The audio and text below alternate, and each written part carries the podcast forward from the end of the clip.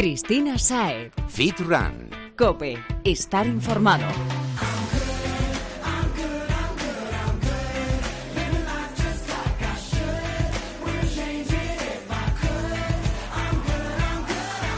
Muy buenas y bienvenido Fitrunner a un nuevo programa de Fitran Cope, tu espacio preferido para estar en forma de la mejor manera. Y sí, sabemos que es tu preferido porque aquí no te vamos a soltar el rollazo con lo que han hecho Mengano, Fulano, ni con las tropecientas carreras que habrá este fin de semana, ¿no?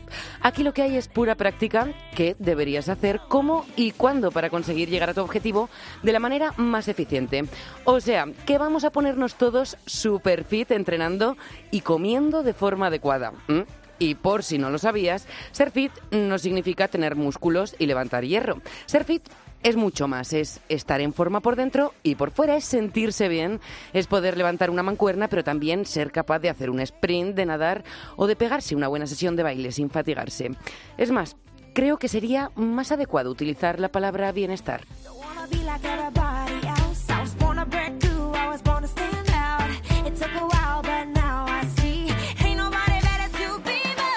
Bueno, dicho esto, ya voy a dejar de acaparar el micrófono para que podamos escuchar a los verdaderos expertos, que son los profesionales que van a acompañarnos en este programa. Un programa muy verde y no porque esté poco preparado.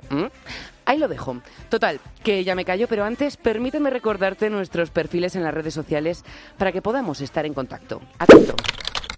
Twitter, arroba fitran-es, en Instagram somos arroba fitran-es y por supuesto estamos presentes en facebook.com barra fitrancope. En todas ellas te esperamos y bueno, si quieres contactar directamente conmigo, busca crisaed-fit en Instagram y ahí también te responderé encantada.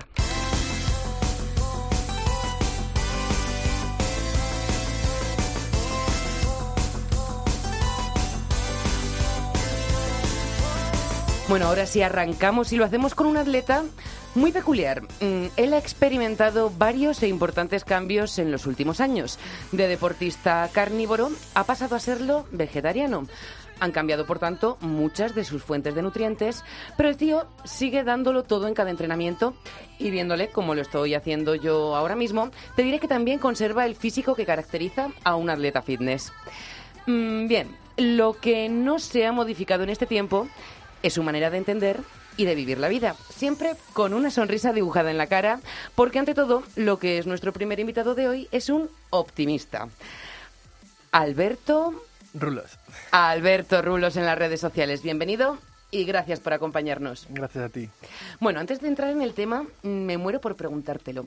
Rulos, ¿por qué? ¿Es por esos caracolillos? Eh, Pues sí, la verdad es que sí. Fue, bueno, pues cuando, cuando era joven era como un, un insultillo entre amigos y, y bueno, pues la verdad es que siempre me han llamado así y decidí traérmelo conmigo porque realmente era lo que me caracterizaba. Bueno, a mí también lo son los rizos, pero Cristina Rula creo que no suena tan bien como Alberto Rulos. Bueno, tonterías aparte, eh, estar aquí para contarnos cómo has vivido este cambio eh, del que he hablado y no te voy a preguntar por qué lo hiciste porque bueno, eso es algo muy personal y cada cual puede tener sus razones, las que sean. Lo que sí que me interesa es ese primer día del Alberto vegetariano. Decides cambiar tu dieta y lo primero es ir a la compra y llenar el frigorífico. ¿Tú recuerdas ese momento? Bueno, realmente eh, esto me pilló en, en un cambio que estaba haciendo de una mudanza entre una casa y otra y estaba viviendo en casa de mis padres. O sea que fue sencillito porque tener una madre que te hace las legumbres y demás. Vamos. pues- Entonces ese primer cambio fue bueno porque fue mm, eso, con ayuda de mi madre y demás, porque además yo no sabía ni, ni cómo se hacían unas lentejas ni cómo se hacía nada. Madre mía, estos hombres de hoy en día. Bueno, ¿y qué compraste? Porque lo que he dicho, vas a la compra para llenar el frigo. ¿Tú qué era lo que pensabas que ibas a empezar a comer? Sobre todo en un principio eh, eran legumbres, legumbres, muchas judías, muchos garbanzos, muchas lentejas y bueno, algo de tofu también, pero sobre todo legumbres. Una dieta a base de legumbres. ¿Dirías que ha cambiado en algo ese frigorífico, esa primera mm, dieta a base de legumbres respecto a la que hoy tienes? Eh, bueno, ha cambiado un poquito porque ahora me he hecho un poquito más cómodo y a veces sí que es verdad que con las prisas y demás y como hay cada vez hay más alimentos vegetarianos, ¿no? Que están así un poco más preparados, que son como, como una simulación de lo que es la carne, ¿no? Pues eh, ahora es un poquito más, soy un poquito más cómodo con eso. Pero sigo tomando mucha legumbre. Sí. ¿Y tú dirías que llevabas desde el primer momento una alimentación completa? Quiero decir, porque hemos dicho que eres atleta, ¿tu entrenamiento se vio afectado en algún momento en ese cambio, ese, ese impasse? ¿Tardó el cuerpo en adaptarse? Eh, realmente yo, yo la verdad es que no, no noté nada. Suelen decir, suelen decir que, que cuando haces un cambio en una alimentación vegetariana tienes más energía.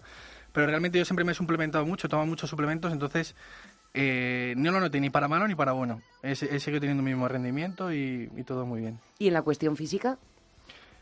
¿De En, apariencia? eh, en un principio tuve una bajada de, de grasa porque realmente, eh, como las legumbres tienen mucho hidrato, pues yo para prevenir corté bastante, pues digamos, mi, mi fuente de, de hidratos como es el arroz y la pasta y demás, la patata, todo eso.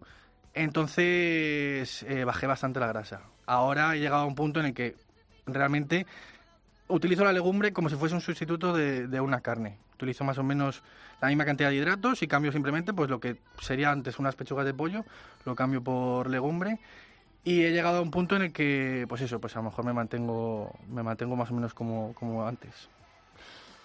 ¿Para ti qué ha sido lo más duro del cambio? Lo más duro, mm, realmente pues a lo mejor ir, con, pues, con tu familia, ¿no? Con tus amigos a los sitios y, y a veces sí que puedes comer vegetariano, ¿no? Pero no puedes comer, pues digamos, para, para, pues, para sacar el rendimiento que me gustaría, ¿no? Pero simplemente eso, es salir por ahí y demás. Bueno, entonces podemos decir que una dieta vegetariana es totalmente compatible con la vida de un atleta y que, bueno, incluso si mm, tus seres queridos y tus amigos te quieren bien, pueden elegir un sitio para ir a comer fuera, ¿no? En el que tengas la opción de elegir. Sí, sí, totalmente.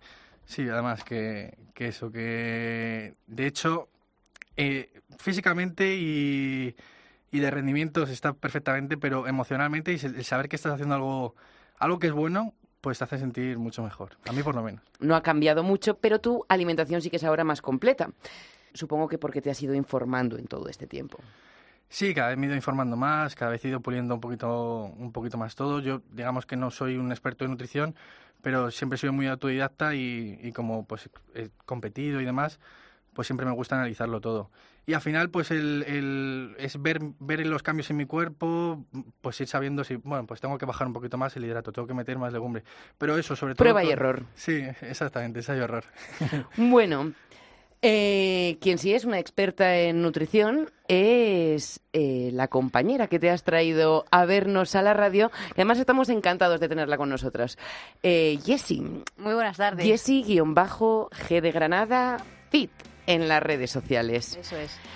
Bueno, eh, imagino que muchos son los que acuden a ti, ¿no? Con, con, con este contexto en el que se encontraba ese Alberto en su primer día de vegetariano. No quiero hacer un cambio de dieta y si necesito tu ayuda. Para ti, ¿qué es lo fundamental que debe tener en cuenta un atleta que va a dejar de ingerir alimentos procedentes de los animales? A ver, yo creo que sobre todo la fuente de proteínas, que es un poco la duda que tiene todo el mundo, que se piensan que, claro, cuando dejas la carne o el pescado es como que no te alimentas, es como, ¿y de qué me, de qué me alimento ahora? Porque como que la gente tiene el concepto erróneo de que al final la fuente de proteína correcta solamente está en, las fuentes de proteína animales. Pero claro, hay mucho desconocimiento, todavía hay mucha desinformación de fuentes de proteína vegetales que te pueden aportar el mismo, como ha dicho él antes, el mismo aporte proteico que, que la carne, que el pollo. Entonces, la fuente de proteína eh, es exactamente, o sea, tendríamos que tenerla en cuenta, igual que en el caso de la alimentación omnívora, y las fuentes de grasa. Yo priorizo mucho tanto en las proteínas como en las grasas. Eh, la fuente de carbohidrato, como puede ser la quinoa, el arroz integral, la batata, la patata, la mm, como que la optimizo, es decir, la meto en momentos puntuales del día, pero me baso mucho en fuentes de proteína de calidad, ya sea legumbre, ya sea a lo mejor derivados de la soja o el tempe, el seitán. Seitán sí que lo meto un poquito menos, pero básicamente la- las legumbres. Y luego fuentes de, grasa de, de calidad, el aguacate, el aceite de oliva, aceitunas, eh, chocolate negro, también meto algo. Me hace gracia porque has dicho mm, el problema de la proteína, sobre todo cuando sacamos la carne y el pescado. Y es que se oye mucho eso de, mm, bueno, no, pero yo sí que consumo huevos y lácteos, precisamente, ¿no? Para tener esa fuente de proteína. ¿Dirías que es una mm, combinación óptima, por decirlo así, una elección óptima, seguir utilizando ese tipo de, de alimentos o que no son en absoluto necesarios? A ver, ya, ya yo creo que es una cuestión un poquito ya más ética. Es decir, yo llevo una alimentación, como se dice, flexi-vegetariana. Si es verdad que, como le comentaba antes Alberto, sí que he reducido mucho el consumo de lácteos. Pero se puede estar bien saludable sin ningún tipo de carencias, sin tener ningún aporte de, lo que sea de derivados de huevos o claras y de lácteos. O sea, se podría seguir manteniendo los, los niveles óptimos de, de proteínas y de grasas y de carbohidratos sin ninguna de estas fuentes. Algo que ha dicho Alberto es que él no notó grandes problemas a la hora de, de enfrentarse a su entrenamiento con el cambio de dieta porque siempre ha tomado mucho suplemento. ¿Crees que es necesaria una suplementación complementaria a esta dieta vegetariana para poder ser eficiente como atleta? A ver, yo en mi caso como que soy, digo yo, más hierbas. Es decir, yo he tomado muy poca suplementación. Sí que, o sea, como suplementación, es decir, eh, ¿qué carencias puedes tener en una alimentación vegetariana?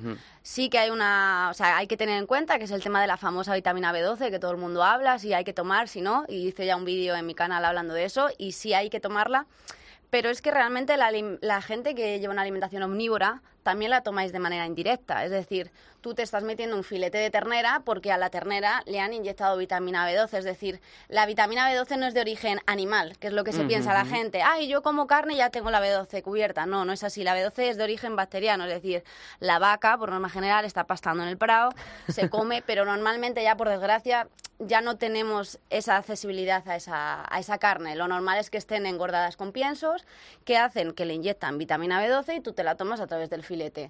¿Qué hacemos nosotros? Nos tomamos una vez a la semana una pastillita de vitamina B12 y ya está. Entonces, como que la gente cuando me ve tomando vitamina B12 es como, buah, ves, ya tienes carencia, ya te tienes que estar metiendo Bueno. pastillas. Y es un poco contradictorio porque realmente tú te la estás tomando, pero de una manera indirecta. Ahora que has mentado el tema de las vacas de los pastos que ya rara vez podemos adquirir en un Mm. supermercado. Los productos vegetarianos, claro, tienen muy buen marketing, las Mm. cosas como son, ¿no? Y cada ya vez más. es vegano, es vegetariano, es sano y bueno, ya si añadimos la palabra eco es la bomba. Y sin gluten también a veces. Eh, ¿Qué consideraciones crees o mejor creéis que hay que tener en cuenta a la hora de ir al supermercado y elegir el producto adecuado para nosotros? Yo para mí la base es el alimento, o sea, en su esencia. Es decir, cuanto menos tratado esté, mejor. Pues eso, unas fuentes de, o sea, sean legumbres, soja, sí que hay que intento abusar un poquito menos, pero intentar el alimento, o sea, consumirlo en su pura esencia. Intento, si me hago hamburguesas vegetarianas o veganas, pues me las hago yo, más que pues eso, que te lleva un poquito más de tiempo, pero intento a lo mejor sacar una vez a la semana, hacerme mis hamburguesas, me las dejo congeladas y ya por lo menos me aseguro que esa hamburguesa sé lo que lleva y que al final pues son alimentos naturales y no estoy metiéndome a lo mejor y también pagando por una hamburguesa a precio de oro, que a veces las hamburguesas también se aprovechan ahora mucho de este marketing. Cuando igual con legumbres y vegetales te puede salir igual de rica en casa. Sí, sí, perfectamente. Alberto. No, yo sobre todo, eh, yo miro mucho la proteína. Miro cuánto de proteína tiene por, por cada 100 gramos. Y pues siempre miro de dónde viene, si viene de las hojas, si viene del trigo o de la legumbre, pues eh, lo que, la verdad que tengo lo que tengo un poco crucificado es el seitán. Sí. Porque- sí, porque el seitán tiene, un- tiene, te pone que tiene mucha proteína, pero tiene un aminograma más bajo y realmente ahí sí que ya no tendrías, el, el- digamos, el- el- una proteína completa, ¿no? Pero con el resto de cosas, la verdad es que cada vez hay más y cada vez, yo cada vez consumo más de eso. Bueno, o sea que fijarnos bien en la procedencia de las proteínas y en que estén los men- lo menos procesados posibles. Importante. Jessy, te quiero hacer una pregunta que va a ser difícil, mm, pero te la voy a soltar igualmente. ¿Cuál sería el tridente para llevar con éxito una vida activa y vegetariana? Los tres pilares a sustentar esta dieta. A ver, yo es que al final, bueno, mi base al final en general en mi vida, ya no sea en una alimentación vegetariana, es decir, en el deporte, en mi vida en general, a nivel de plano in- interno y a nivel de alimentación, yo creo que es la, como he dicho antes, la organización y la planificación. O sea, si al final tienes una vida organizada y planificada, vas a poder llevar una vida totalmente, o sea, si quieres tanto sea vegetariana o vegana, porque la gente se echa las manos a la cabeza y es como que es imposible, pero es que si te organizas y te planificas tu día a día, ya te digo, ya sea en alimentación, en deporte, en tu vida en general, para mí es la base de todo. O sea, más allá solamente de una alimentación vegetariana, sería la organización y la planificación. Bueno, pues entonces no nos quedamos con tres, nos quedamos con dos. Mira que te lo había puesto difícil reduciéndolo a tres, ¿eh? Pero me han encantado. Chicos, mm, creo que este tema daría para una temporada entera de Fit. Rancope, pero con esto Sí. ya tenemos una muy buena base para iniciarnos, si es lo que deseamos, o por lo menos para entender un poquito más el mundo mm, de los vegetarianos. Ahora, ¿queréis señalar algo más, algo que creáis que es importante para nuestros oyentes? Sí, no, sobre todo eso, que, bueno, al final, por mucho que oigas, ¿no? Porque yo, por ejemplo, eh, cuando antes de empezar veía, ya veía físicos, por ejemplo, en Estados Unidos, sobre todo que hay más que aquí en España y en Europa, eh, físicos buenos, vegetarianos y, veganos, pero siempre hay tanto mito y tanto comentario que te da miedo. Y yo simplemente diría a la gente que, que no tenga miedo, que lo pruebe, que prueben un mes, que ya verán que, que realmente que funciona perfectamente. Que Bueno. lo prueben. Lo que he dicho al presentaros, no hay más que veros, esas sonrisas, ese color, esos cuerpos sanos, completos y bueno, una pastillita de vitamina B12, si os Eso digo lo que me tomo yo entre el omega, el colágeno, el magnesio, fuera. vamos, Pues yo también, yo también. ¿eh? vamos. bueno, ahora sí, Alberto y Jessy, podéis iros en paz porque vuestra misión, que era ofrecer información de calidad, yo creo que ha sido superada con éxito. Muchas gracias. Muchas gracias por invitarnos. A vosotros Esperemos volver, ¿eh? Volver Sí, y, y sí, ya sí, un poco más capítulo avanzado. dos. Mira, a vosotros por vuestro tiempo y estáis en vuestra casa, o sea que sí, retomaremos otro capítulo de, Vale, del vale. mundo vegetariano. Me lo apunto. Cristina Saez. Fit Run. Cope. Estar informado.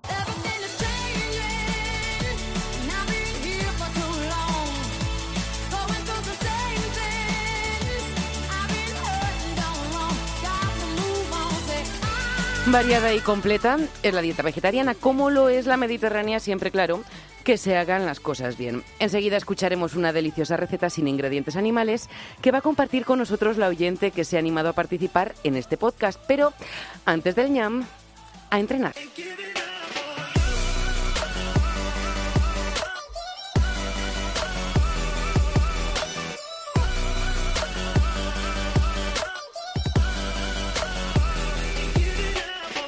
Si estás escuchando esto es porque eres un fit runner y eso significa que te preocupa tu salud y que te gusta practicar uno u otro tipo de actividad física. Bien, nosotros tenemos una pequeña lagunilla y es que ni tenemos fase de volumen y definición tan marcadas como puedan tener los atletas como Alberto, ni somos los típicos que apuran los últimos meses de verano para realizar una operación bikini express. Pero claro, esto no significa que no queramos apretarnos un poquito más de cara a la temporada estival. Ajustar la dieta es lo primero en lo que pensamos, pero ¿y si pudieses perder ese plus de grasilla que te molesta tocando el entreno y no reduciendo la ingesta de alimentos, no? Bueno, para darnos este tipo de tips que nos van a ayudar a incrementar el gasto calórico y así darle un empujón a nuestra puesta a punto, está el siguiente invitado, entrenador personal con amplias y diversas titulaciones que van desde la nutrición hasta la implicación de la genética en el fitness. Y bueno, también es youtuber, profe, un completo.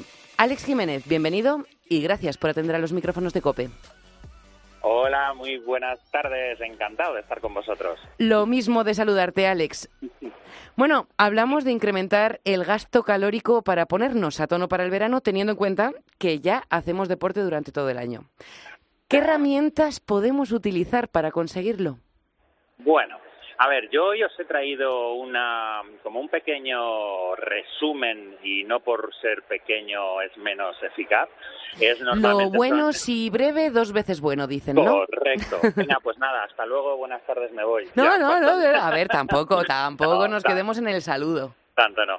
Eh, mira, es, es un, como te digo, es un pequeño resumen que de hecho es lo que con lo que yo suelo empezar con, con bueno, con todos mis mis clientes, bien sean presenciales o online, como con ellos no tengo demasiado tiempo, porque bueno, mi sistema es el reto de 90 días, Ujú. entonces eh, tengo que conseguir que tengan muy buenos resultados en 90 días. Y no, eh, no siempre, como tú bien has dicho, la solución no está siempre en quitar alimentos, y mucho menos en hacer lo que hace mucha gente de voy a hacer la dieta de la sandía o la dieta de la cebolla. Barbaridades, Claro barbaridades. Así, así sí que adelgazas, sí. Como te descuides, adelgazas tanto que vas a estar en un ataúd. Y no, no es, ese, eh, no es nuestro objetivo.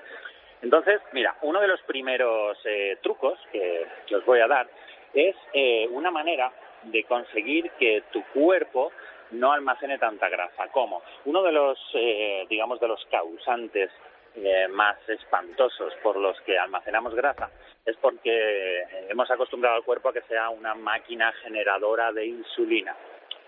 Entonces, la insulina es eh, una hormona que uno de los papeles principales que tiene es la acumulación de grasa. Así porque sí, ella es así de simpática y a esta insulina eh, hay que llamarla.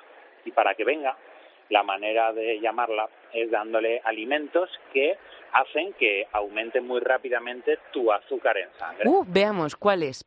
Vale, por ejemplo, los alimentos que hacen que tu cuerpo genere mucha insulina son, evidentemente, todos los tipos de azúcares. Todos, sin ninguna excepción. Obvio, Y pero no esos hay- los evitamos siempre durante todo el año porque hemos dicho que somos fit runners. Perfecto, pero hay una cosa que los runners y la mayoría de los deportistas sí que siguen tomando porque piensan que son buenos, como son, por ejemplo, las bebidas recuperadoras. Ajá. ¿Verdad que sí? Las esas bebidas tipo Isostar, esas bebidas tipo eh, mm, eh, Power, el Powerade, etcétera, todas las bebidas tienen unos niveles muy altos de azúcares, pero muy altos. Y no se sabe. ¿De acuerdo? Entonces, esos son algunos de esos alimentos. Otros alimentos, por ejemplo, que aumentan demasiado la insulina son eh, los, los cereales. Los cereales no por ser cereales son buenos. La pasta, por ejemplo, tiene un, índice glucémico muy alto. O sea, el índice Sí, siempre mejor ir a buscar los de grano entero. Sí, los de grano entero y totalmente integrales. Y cuando compremos una pasta, por ejemplo, que ponga integral, bueno, hay que revisar la, la composición porque tenemos que saber que no porque te ponga integral significa que provenga de una harina 100% integral. Pues Hay sí, no, hablamos de este tema en el último programa Sí, sobre ¿verdad? las harinas refinadas y la verdad es que da para rato. Pero una vez que hemos eliminado todos estos alimentos que van a elevar nuestro índice glucémico, vamos a irnos de lleno al entrenamiento, que es para lo que te hemos llamado, Alex. Cuéntanos. Perfecto. En el entrenamiento, eh, una de las mejores maneras es hacer eh, lo que la gente conoce como el HIIT, ¿de acuerdo? Pero no simplemente el HIIT no es el efectivo realmente para aumentar nuestro metabolismo, no es eh, únicamente el ejercicio a nivel cardiovascular, que es como la gente suele hacer el HIIT. Sprints. que- Hay claro, vida sino- más allá de los sprints. Sí, mucho más. Tenemos que hacer, eh, implicar cuantos más músculos posibles mejor y cuanto más grandes mejor. O sea, si yo quiero hacer unos cambios de ritmo, un shift, eh, una fase suave y una fase muy intensa tipo sprint, pero eh, el sprint en vez de ser corriendo pueden ser sentadillas, pueden ser flexiones, puedes estar corriendo, por ejemplo, al trote y cuando llega el momento del sprint, pues comienzas a eh, ejercitar músculos muy grandes como las sentadillas, las flexiones y después en la fase de descanso entre comillas, pues puedes seguir corriendo o puedes hacer un ejercicio eh, como por ejemplo las abdominales que te sirve pues para descansar un poco esos músculos grandes que vas a estar trabajando. Bueno, esto nos viene fenomenal porque conozco a más de uno que co- eso de correr como que le da alergia y dicen, buf, yo paso del hit que en correr no es lo mío. Sí, pues el hit se puede hacer en cualquier sitio, se puede hacer en el gimnasio, puedes hacer un hit, por ejemplo, en la elíptica, Ujú. Eh, tú estás haciendo una elíptica suave y cuando llega el momento de hacer eh, la parte muy intensa, le aumentas. Esto no significa hacer un hit de subirte en la elíptica y ir como si fueras... eh, Se me van a la- salir las piernas. Exacto, no, por favor, eso no es nada bueno. De hecho, así apenas quemas calorías porque coges la inercia y vas solo. Eh, lo que hay que hacer es aumentar la intensidad y hacer el ejercicio muy intenso, con mucha fuerza. No tienes por qué ir rápido, pero evidentemente tus pulsaciones te van a decir, madre mía, estás esforzándote mucho, porque estás yendo muy, muy, muy fuerte y no a una velocidad muy alta, pero con una intensidad muy alta. Y ¿De cuánto tiempo, Alex, nos recomendarías hacer un hit? Depende mucho de cuál es el estado, el estado actual que tiene. Bueno, hablamos de una persona media que pueda entrenar tres, cuatro veces por semana. Bien, yo le recomendaría, eh, para no tener que estar demasiado controlando el tema de las pulsaciones, pulsómetro, etcétera, podrían hacerlo muy sencillo, eh, como por ejemplo hacer, por ejemplo, el primer día, si no lo has hecho de normal, puedes hacer simplemente unos 20 minutos al día después de, de tu entrenamiento habitual. Puedes hacer 20 minutos con 30 segundos eh, suave y 30 segundos muy intenso. Bueno, Cuando- 20 minutitos nos los podemos permitir. Seguro que sí. Que alguien se quiere venir arriba y quiere hacer un poco más, no hay problema. Pues oye, 25 minutos, venga, campeón o campeona. A lo loco. lo hacen, claro, a la locura total. Bueno, ¿y cuántas calorías, Alex, podemos perder en un hit de 20 Vale, minutos? también, ya sabemos que, bueno, también las perdemos mucho dependiendo del peso de la persona, pero bueno, como una media, eh, en un hit de 20 minutos, activando grandes ma- eh, masas musculares, podemos llegar a perder entre 800 y 900 calorías. Madre mía, casi nada, ¿eh? pero siempre que se activen mucho las masas musculares. Por ejemplo, en, no sé, por ejemplo, en una elíptica, pues se pueden quemar bastantes, pero si, por ejemplo, alguien no tiene miedo de del qué dirán o del van a pensar esta persona está loca en el gimnasio, pues puedes hacer, por ejemplo, eh, 30 segundos en la elíptica y a los 30 segundos bajarte y hacer flexiones en el suelo y a los 30 segundos de flexiones volver a Bueno, ¿y ahí dónde está el, el, de- de- el intervalo de descanso, por Dios? Porque la elíptica la haces suave. ah, bueno. Claro, aquí sería para que no te tuvieras que ir a correr, poder hacerlo todo en, en un mismo sitio. Y después, cuando ya hayas hecho esto un par de días, que tu cuerpo se vaya acostumbrando, puedes pasar a hacer los cambios de ritmo, por ejemplo, cada 15 segundos. Por lo tanto, los cambios de ritmo pueden ser mucho más fuertes, porque en 15 segundos puedes ir a un porcentaje de esfuerzo mucho más alto que si fueran 30 segundos, porque 30 segundos de sprint nadie lo aguanta. Ujú. De un sprint 100% real. Sí, además así mantenemos las pulsaciones siempre más altas, ¿no? Porque en 15 segundos Claro. tampoco bajan tanto no como en tiempo 30. a bajar. Claro, van a dar tiempo a que bajen lo justo para que puedas sobrevivir durante 20 minutos. Sobrevivir, tú lo has dicho. Ya lo de 25, bueno, eso es otro rollo. Entonces, también- el hit y a poder ser con ejercicios en los que impliquemos la mayor cantidad de músculos posibles. Muchos grupos musculares y cuanto más grandes sean los grupos musculares, mejor. Y en Fenomenal. la parte del sprint te pones a hacer bíceps con una mancuerna y un brazo, pues eso no sirve. No, no, la verdad es que suben poco las pulsaciones aunque estés cargando como un animal, sí. Ahí sube poquito. Y luego algo que también tiene mucho que ver con, con esto, pues sería, pues bueno, de- digamos la segunda herramienta que viene eh, es es ejercicio 100%, pero vamos a conseguir eh, una ruta metabólica diferente para que los alimentos no nos engorden. O sea, Anda. y por ejemplo, sí, esto es un truco muy bueno, pero tampoco quiero que la gente se venga arriba y digan, bueno, pues entonces ya puedo comer basura todos los días. No, vamos a ver, con, con coherencia. Este truco es muy bueno, ¿vale? Pero hay que hacerlo muy bien.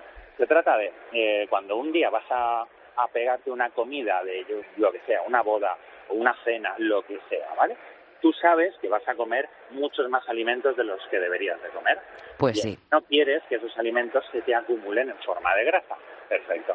Pues lo que vamos a hacer es lo siguiente. Hay dos grandes truquitos que se pueden hacer. Uno, si tú tomas antes o justo cuando estás empezando la comida, tomas una dosis de 4 gramos aproximadamente de canela, Canela, mm, me encanta. pues simplemente un par de cucharitas bien llenitas de canela en un vaso, te las puedes tomar como tú quieras. La cuestión está en que te las tomes. Pues cuando te las tomas la canela, lo que conseguimos es que suba muchísimo menos el nivel de insulina. ¿Por qué? Porque va a hacer que eh, tu, tu- el índice glicémico de los alimentos baje muchísimo. Por lo tanto, mm, va a liberarse mucha menos insulina en tu cuerpo, por lo tanto, va a acumularse mucha menos grasa en tu cuerpo. Ese sería uno de ellos. Y el segundo, que a mí es el que más me gusta, es cuando tú comes alimentos, y la, digamos que si la energía de esos alimentos eh, tú no haces nada, pues esa energía ya sabemos que en física Se la acumula. se crea y se destruye, se acumula o se transforma en, en este caso, pues bueno, grasa. Pues lo que vamos a hacer es que la ruta metabólica de la energía de los alimentos, en vez de ir a la acumulación de grasa, vamos a hacer que entre dentro de tus células musculares y que pase a formar parte de tus músculos en vez de, de tu grasa. Eso es lo ¿Cómo que hacer? queremos, todo a los gains. ¿Eh? Muy bien. Pues la manera de hacerlo es tan sencilla como antes de la comilona, pero antes me refiero a estás sentado en la mesa, te vas a empezar a poner hasta las cejas y dices, un momento, que voy al baño. Bueno, partimos de la base de que no deberíamos sentarnos en la mesa con esa idea y menos si lo que queremos es apretar.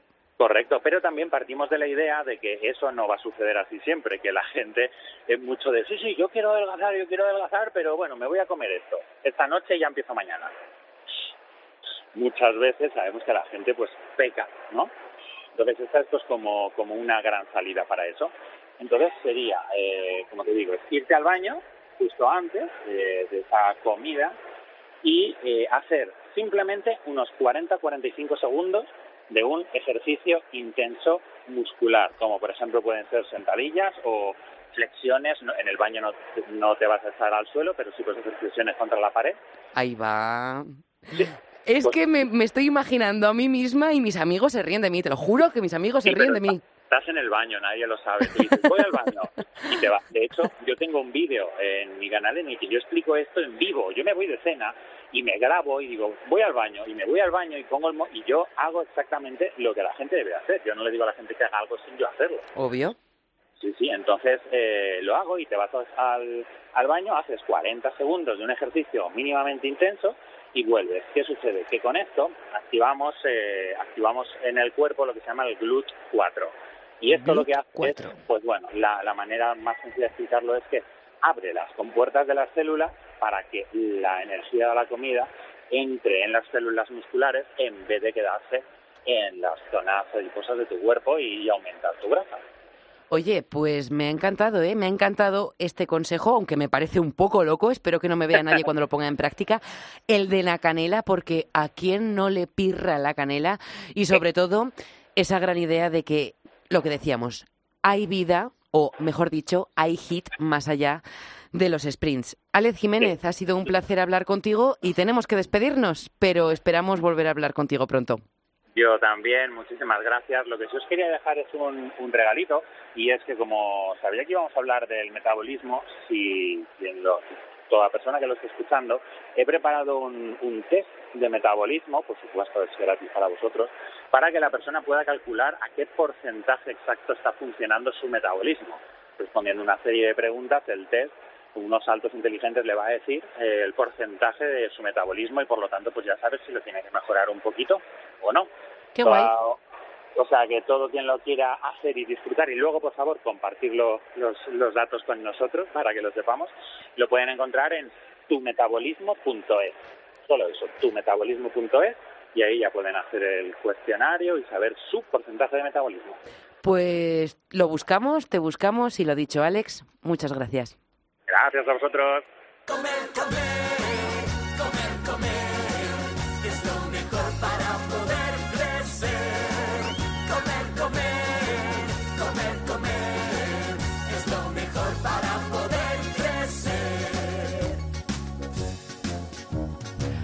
Te he dicho que nos esperaba una deliciosa receta vegetariana y una es mujer de palabra. Afina la oreja, coge algo para apuntar y vamos a salivar con el plato que nos trae Alba y con el que vamos a triunfar en la próxima reunión en casa. Bienvenida y un placer que te hayas animado a participar. Hola, gracias a vosotros. Vamos a ver, ¿qué plato vas a compartir con nosotros? Pues vamos a preparar snacks de garbanzos. Pues lo primero son los ingredientes. ¿Qué necesitamos para prepararlos? A ver, es sencillo. Necesitamos un bote de garbanzos cocidos, una cucharada sopera de tahini, medio limón, un diente de ajo, aceite de oliva, pimentón, cúrcuma, pimienta, sal y, y especias de hierbas provenzales. Parece mucho, pero la mayoría de ingredientes solemos tenerlos en casa y necesitamos usar muy poquito, así que no nos va a suponer mucho lío. Bueno, fácil. Con esta lista nos vamos al súper y Alba, delantal y directos a los fogones. Cuéntanos, te seguimos. Lo primero, escurrimos los garbanzos y separamos 100 gramos para el segundo snack. Para ahorrar tiempo, si vamos precalentando el horno a 200 grados. Genial. Con el resto y mientras el horno va cogiendo temperatura, vamos a preparar el hummus. Ponemos los garbanzos en un bol y le añadimos la cucharada de tahini, otra cucharada grande de aceite de oliva, el zumo del medio limón y el resto de ingredientes. Añadimos un chorrito de agua y lo trituramos todo en la batidora. Y bueno, vamos añadiendo más agua según la textura que busquemos. Más o menos espeso. Y bueno, ya está, listo para dipear con palitos de zanahoria o con lo que nos apetezca. Ahora, para el segundo snack, ya tenemos el horno caliente.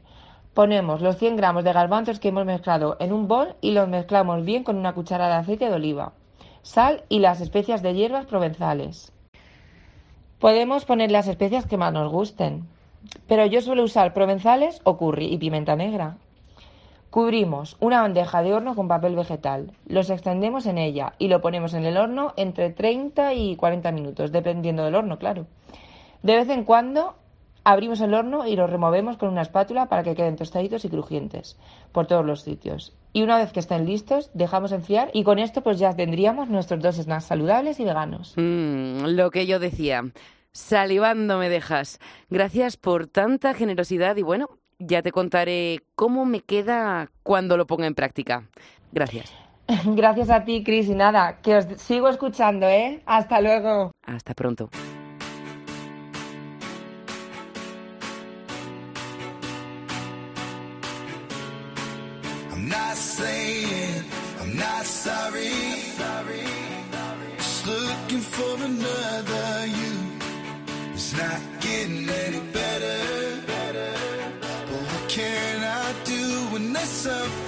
Con este temazo nos despedimos o mejor te decimos hasta luego porque en solo unos días volvemos con más profesionales interesantes cargados de grandes consejos. Y recuerda que hasta entonces puedes seguir escuchando los podcasts que hemos ido preparando para ti en cope.es, iTunes o iVoox. Y por supuesto que estamos en contacto a través de las redes sociales del programa Twitter, Instagram y Facebook. Te recuerdo, fitran-cope en Twitter, fitran-s en Instagram, facebook.com barra y oye lo dicho, si no, criset-fit.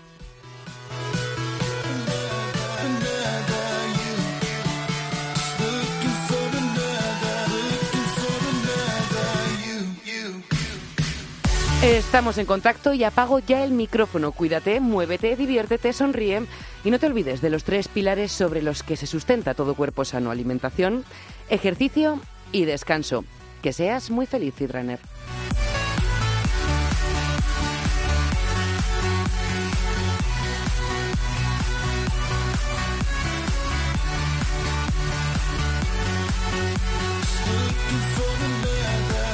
For